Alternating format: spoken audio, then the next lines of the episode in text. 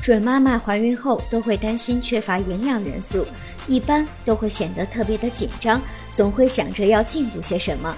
鱼肝油含有维生素 A 和维生素 D，因此常用来防治维生素 A 和维生素 D 缺乏症。对于一个正常人来说，人体需要维生素 A 的量极小，日常的饮食已经可以满足生理需要。如果过度服用鱼肝油，就会导致维生素 A 与维生素 D 服用超标，会造成体内胎儿畸形。那么，如何正确的服用鱼肝油呢？准妈妈如果是因治病需要服用鱼肝油，那么就应该按照医嘱服用。最好补充营养的方法就是通过饮食调节。